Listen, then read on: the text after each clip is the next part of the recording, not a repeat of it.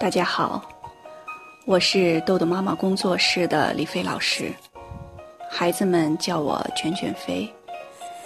那，呃，在我们《儿童时间管理训练手册》这个这本书的专辑在喜马拉雅登录以来，很多家长呢都开始跟着我们这个训练，在为孩子制定时间表、星星表和礼物表。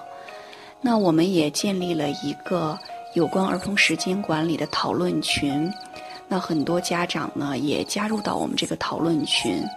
这个群呢，就是每次在音频之后，我给大家说的那个 “happy 文心三幺七”，这是这个老师的微信。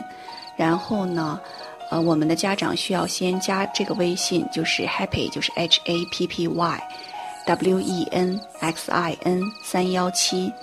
加完微信之后，老师会把您邀请进入我们的儿童时间管理讨论群。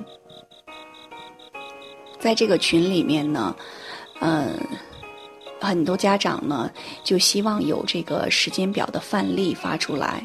那么我发了一个我们这个儿童时间管理训练手册里面豆豆的时间表的一个范例，很多家长就呃有点疑问，就说。呃，看到这个范例上，好像很多这个孩子的时间转换好像只有十分钟，那这个可行吗？家长就是呃有一些困惑。其实我们讲，我们每个孩子他要做的这个时间时间表，每个都应该是不一样的，应该是个体化的。那建议我们的家长呢，跟随着这个音频，要从。一第一步开始，一步一步的跟着来做。比如说，你第一步可能就要观察你的孩子，他在这一周内，他各项任务完成的时间是怎么样的，做好这个时间日志。那记录一周之后，我们才可以制定出一个适合你孩子的科学的时间表。从同时呢，这个时间表还要遵循。比如说，你的任务 A、B、C 任务排序法，哪些任务就是排在前面，哪些任务排在后面。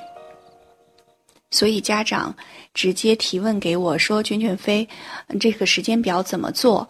那这可能一句话、两句话说不清楚。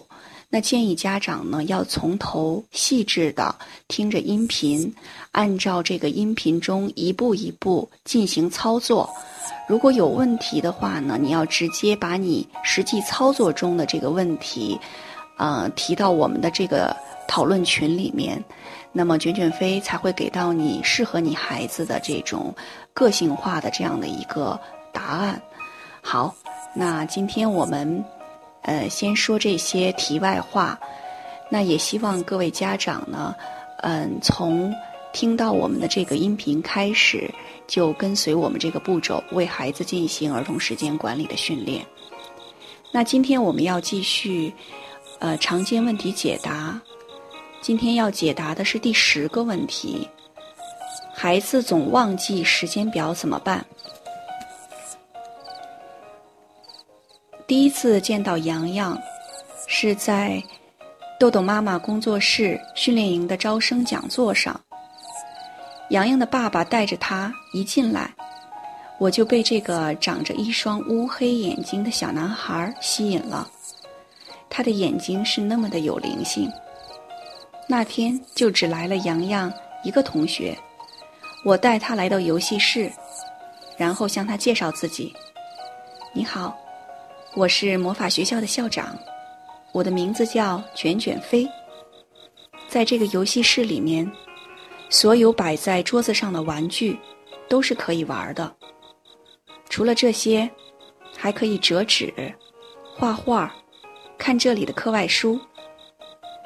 洋洋转动着黑黑的大眼睛，看着我说：“我叫洋洋，上一年级。你们魔法学校是干什么的呀？”我笑着说：“我们魔法学校是学习魔法的。”洋洋有些疑惑：“魔法，那能做什么呢？是能把一栋大楼变没了吗？”我看着洋洋那充满稚气的小脸儿，笑着说：“你说的是魔术吧？我们的魔法可不是这样的。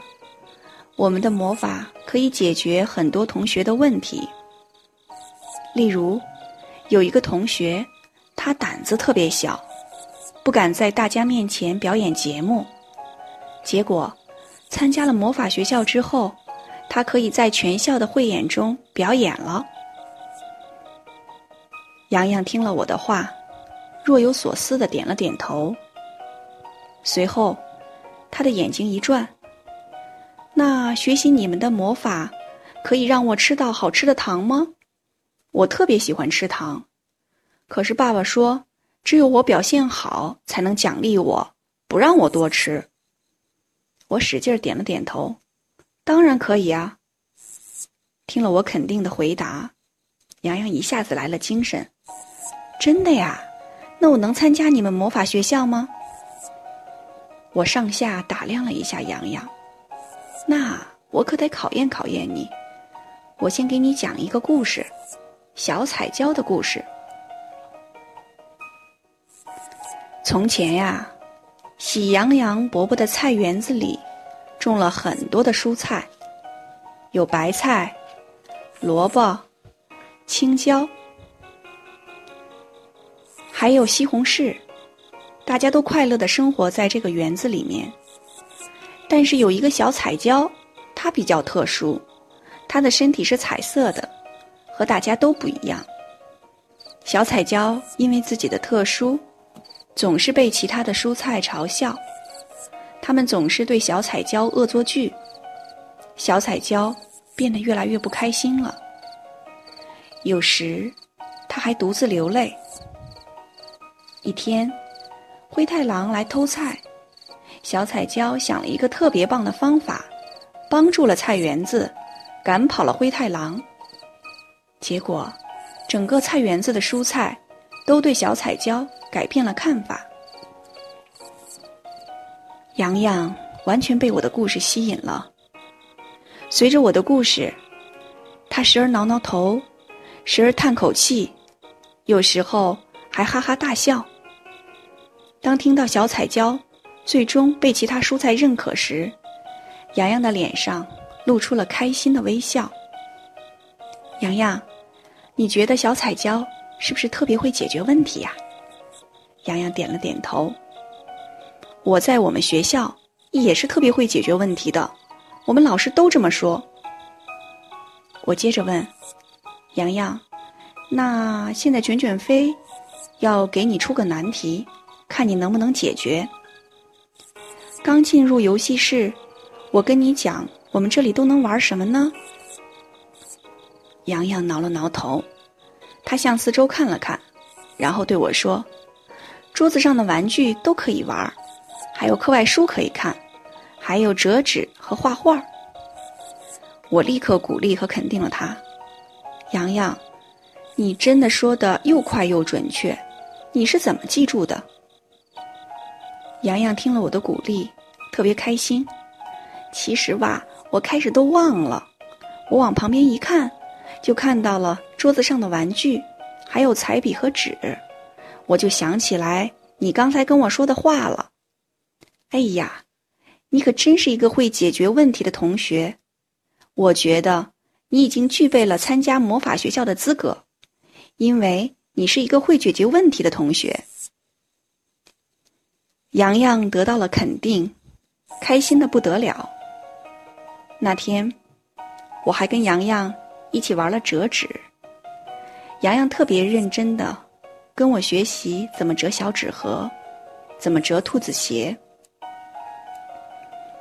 过了大概一个星期，工作室接到一个家长的电话，要找魔法学校的校长。